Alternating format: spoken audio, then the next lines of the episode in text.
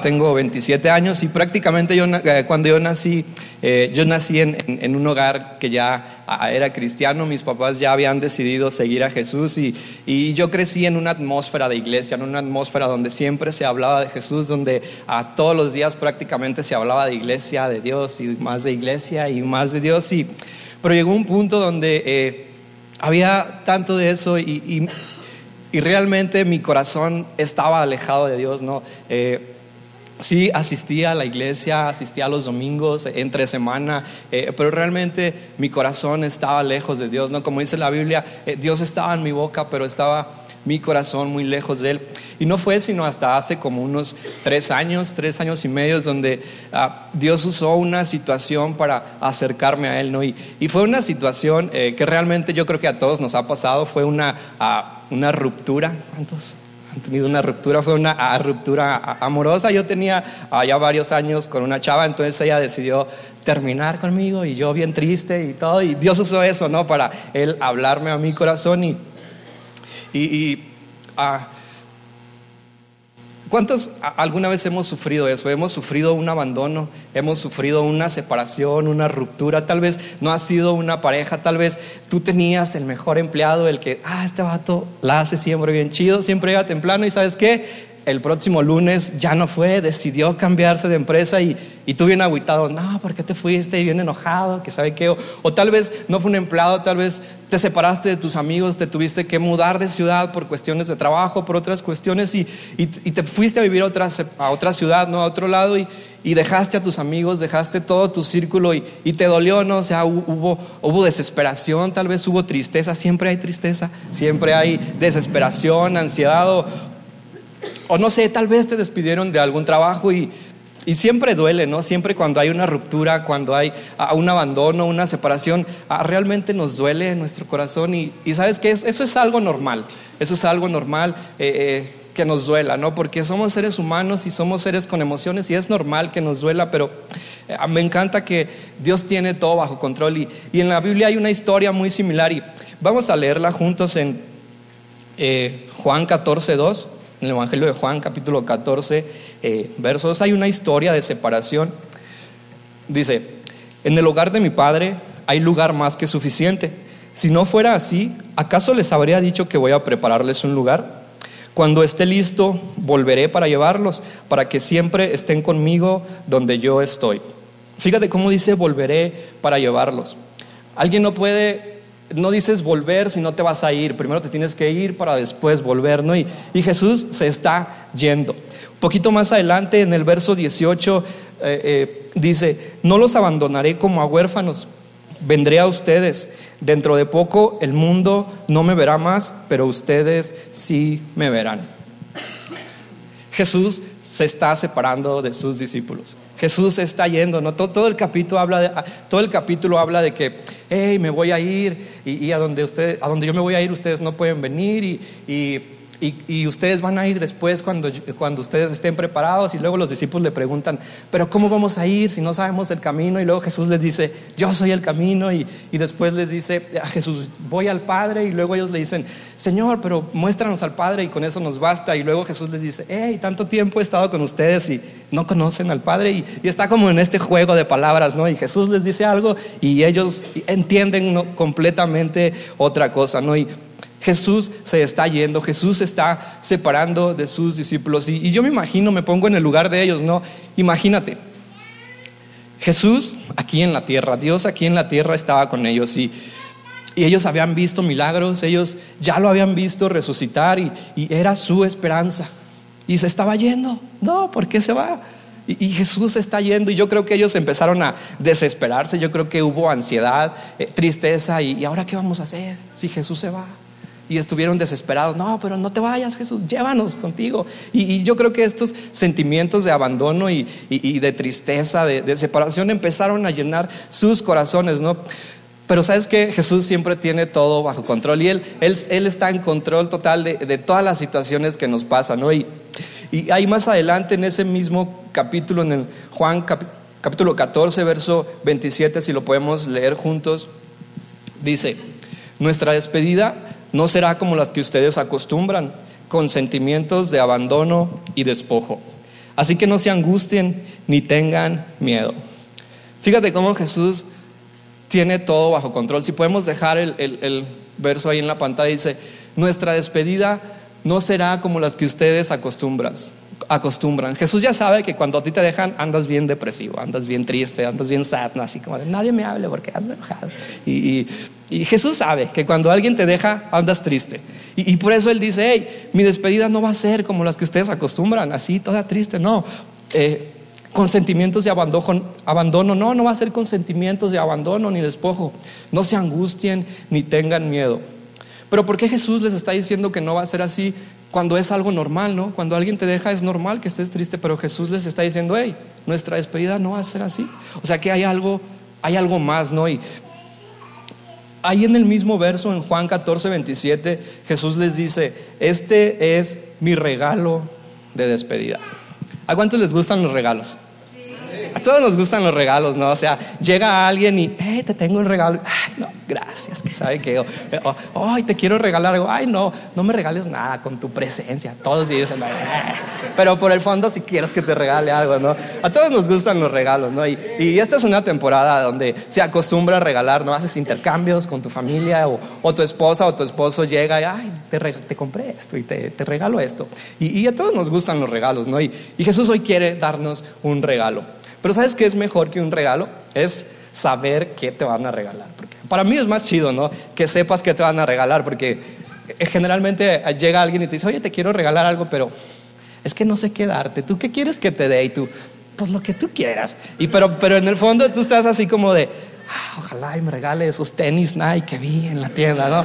Pero tú ah, por fuera estás, no, pues lo que tú quieras. Y luego te regala lo que él quiere y tú nunca lo usas, ahí lo tienes abandonado, ¿no? Pero los regalos son mejores cuando sabes qué te van a regalar. Está muy chido saber qué te van a regalar. ¿Y quieren saber qué nos quiere regalar Dios en esta noche? En ese mismo verso, eh, en Juan capítulo 14, verso 27, dice, este es mi regalo de despedida. Paz en la mente y en el corazón. Wow, qué increíble, ¿no? Imagínate los discípulos antes de que les dijera el regalo, eh, cuando Jesús les dijo, hey, tengo un regalo, ¿qué se habrán imaginado? Un caballo, no sé.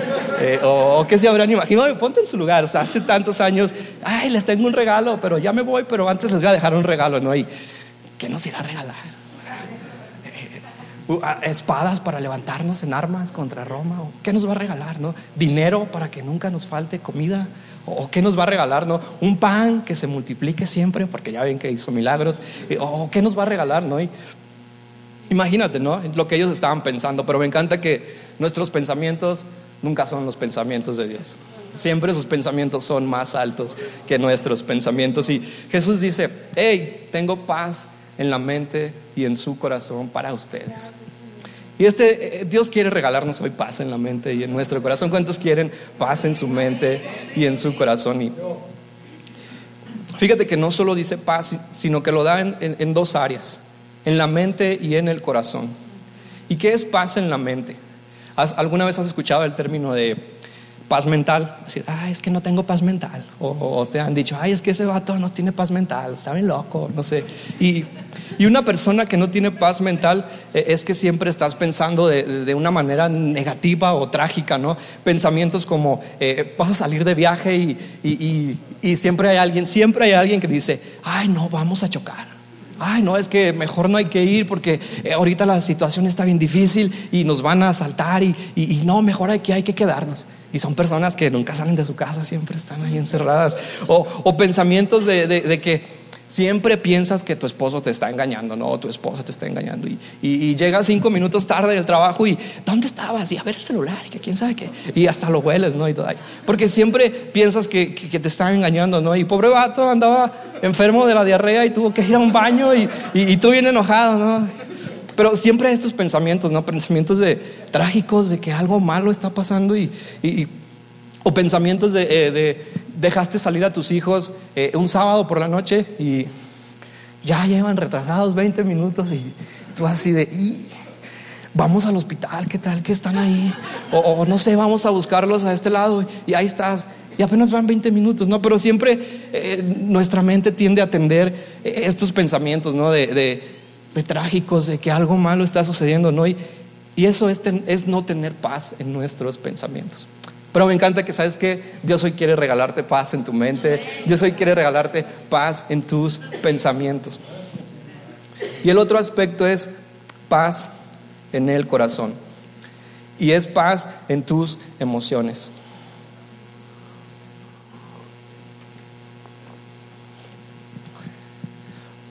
¿Cuánto necesitamos paz en nuestras emociones, en, nuestro corazón?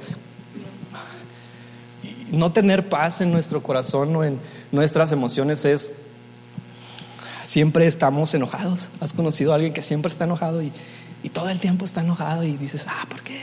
No tiene paz en sus emociones. O alguien que, que, siempre está triste. ¿Conoces a alguien? Yo conozco muchos que siempre están tristes y y siempre están tristes, ¿no? Los dejó su novia hace 10 años y todavía están tristes. ¿Has conocido a alguien que, que, que, no tiene paz en sus emociones? O, o, no siempre, sino que ah, en la mañana estás enojado, a mediodía estás triste, en la tarde estás bien feliz y en la noche ya estás llorando y luego en la madrugada todo melancólico. Ah, ah, yo creo que todos hemos pasado por, por, por como que temporadas así, ¿no? donde no hay paz eh, en nuestro, en nuestro corazón y nuestras emociones andan así para de arriba para abajo.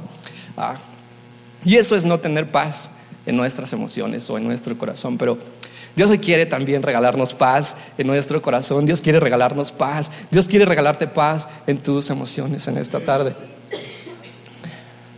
Pero eh, eh, está muy chido, ¿no? La paz de Dios y en tu mente y, y en tu corazón. Pero ¿cómo obtenemos la paz de Dios? Pues primero tenemos que entender que es un regalo. Cuando a ti te van a dar un regalo, tú no tienes que hacer nada. Bueno, tienes que hacer una cosa ahorita. Pero es, es un regalo. O sea, tú no trabajaste tanto para que te den un regalo. O sea, un regalo nace de, un corazón agradecido, ¿no? O sea, ah, te dan un regalo nada más porque te quieren dar un regalo. Pero tú tienes que recibir ese regalo. Tienes que estirar las manos. Eh, mi regalo, dámelo. Tienes que estirar las manos para recibir ese regalo. Tienes que recibir el regalo. Pero ¿cómo recibimos entonces este regalo que es la paz de Dios en nuestra mente y en nuestro corazón? Pues te voy a dar cuatro eh, principios muy prácticos que te, vayan que te van a ayudar a, a tener paz en tu mente y en tu corazón. Y dos de ellos los encontramos en la carta de Pablo a los filipenses, en el capítulo 4, el verso 6, si lo podemos ver en la pantalla para leerlo todos juntos.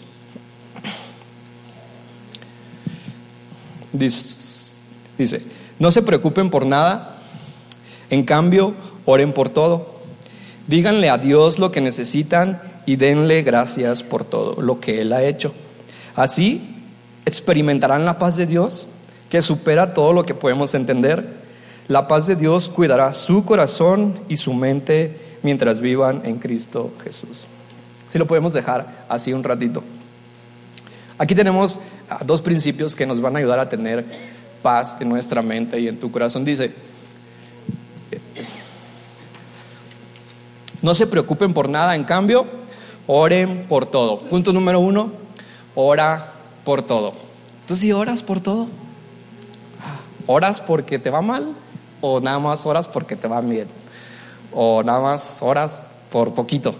Es oren por todo. Y me encanta que orar es hablar con Dios, ¿no? Y hablar con Dios es, es hablarle de todo.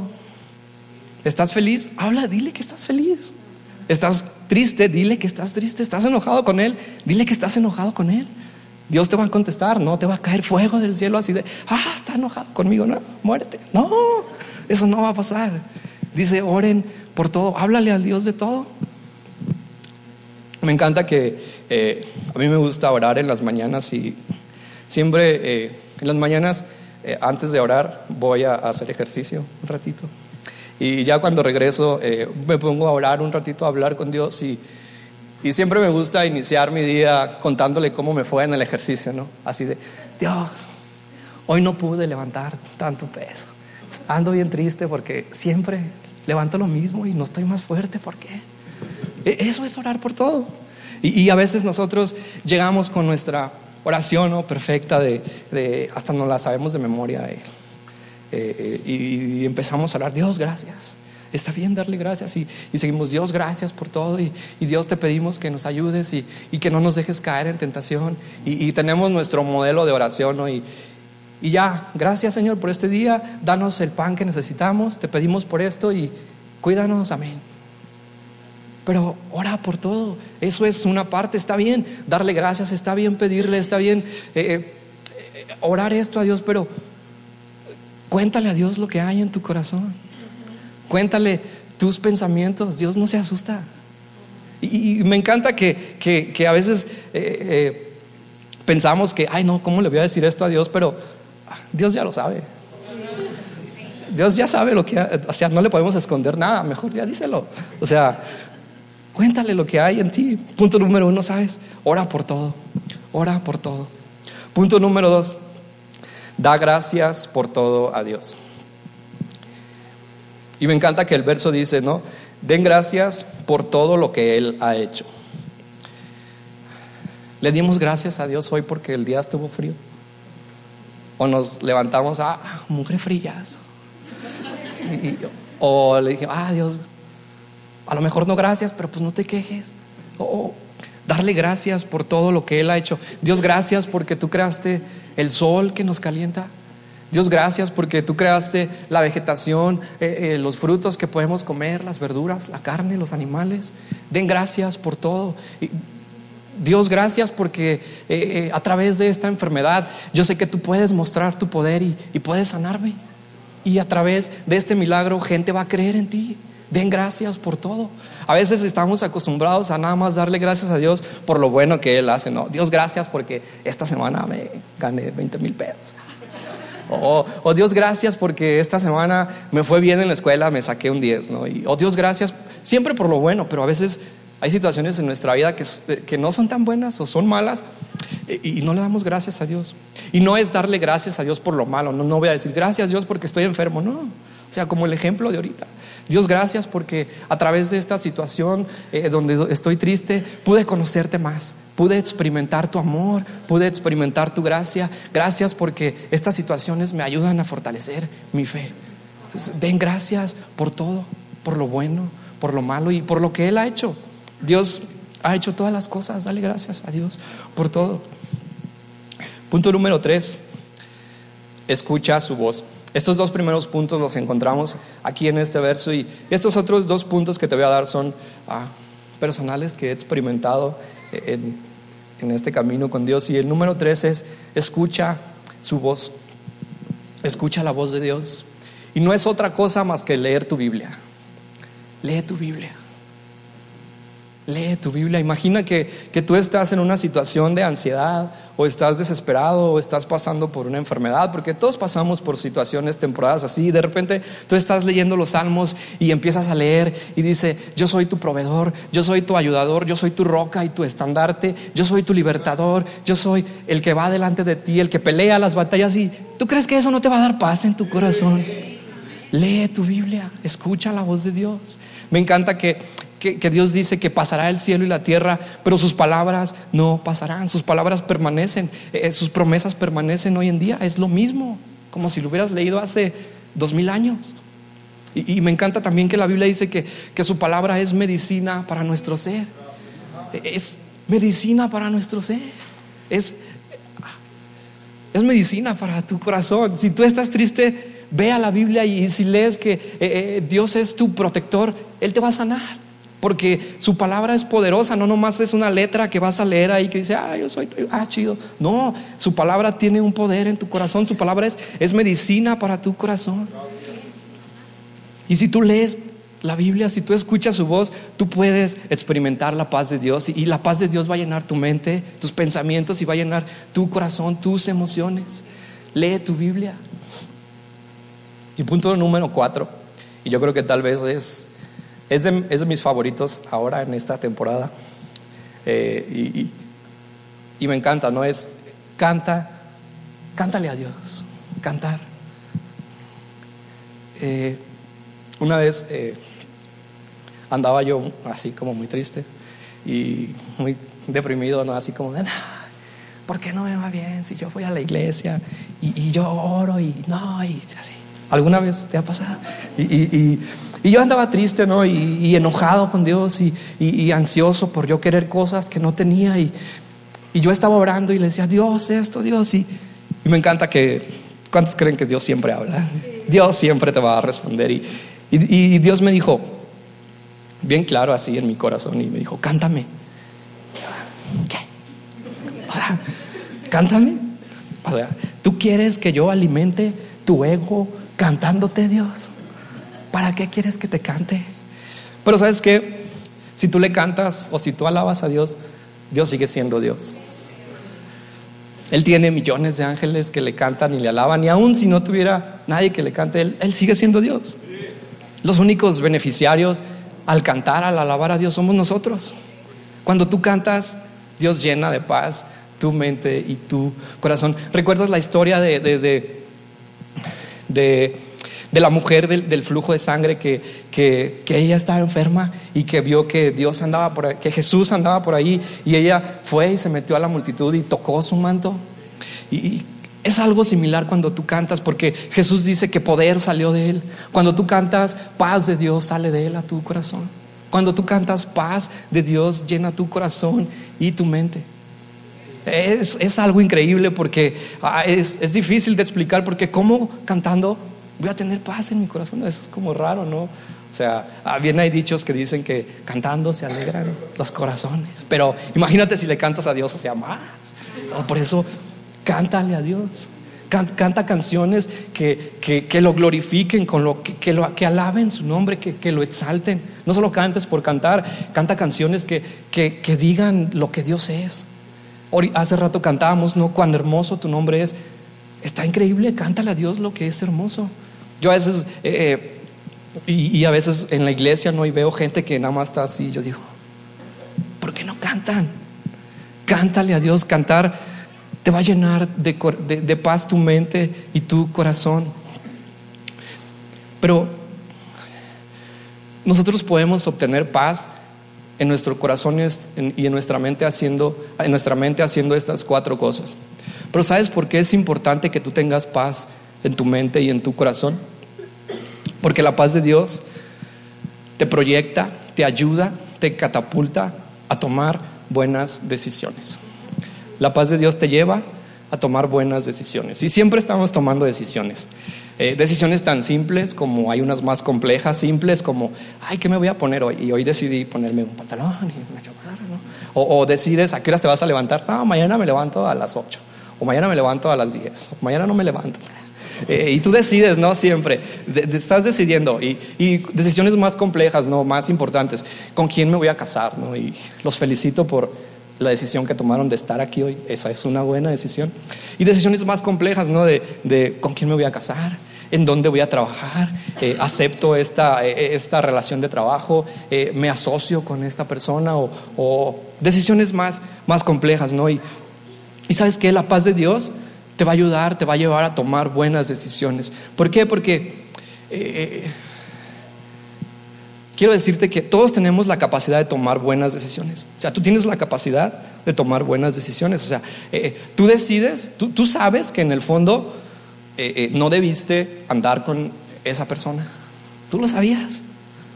Pero esa decisión estuvo influenciada por tus emociones y por tus pensamientos. Y si no había paz en tu corazón, esa, esa decisión fue mala. Porque eh, imagínate, ¿no? yo quiero tomar una decisión, quiero casarme. Y, yo quiero casarme, y, pero yo ni oro, ni canto en la iglesia cuando voy, y no, menos leo la Biblia, qué aburrido. y yo no hago estas cosas y no tengo paz en mi corazón, pero yo quiero casarme. Es una buena decisión, ¿no? Y, si, y si no hay paz de Dios en mí, ¿qué hay? Desesperación, ansiedad, tristeza, a lo mejor. Y, y, conozco a una chava y, bueno, sí, y yo ando desesperado porque no tengo paz. Y, ya salgo dos veces, tres ya son muchas porque ando desesperado. Y, le, me le aviento y me dice que sí, y chido, andamos y a los seis meses no, a los tres meses nos casamos porque ando desesperado, acuérdate, no tengo paz.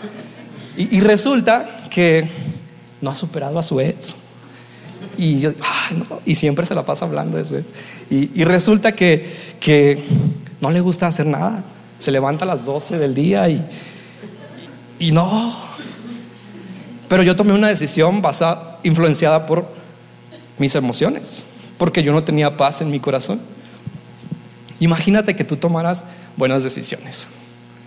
Imagínate que tú decidieras perfectamente con quién te vas a casar.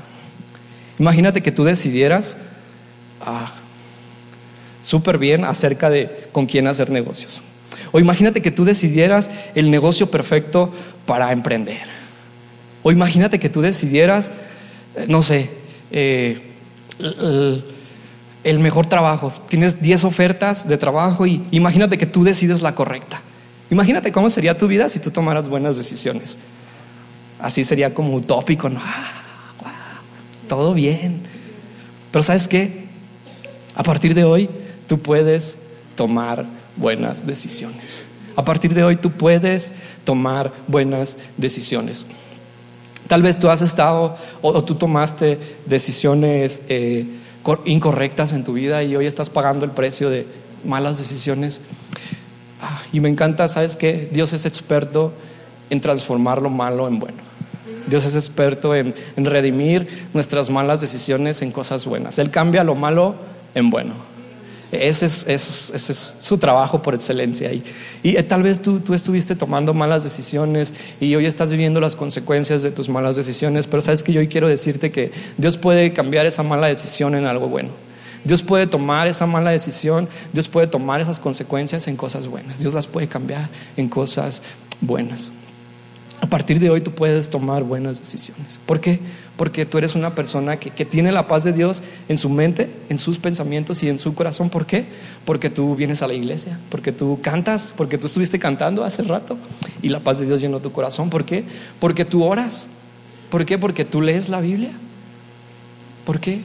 porque tú tienes la paz de Dios en tu corazón.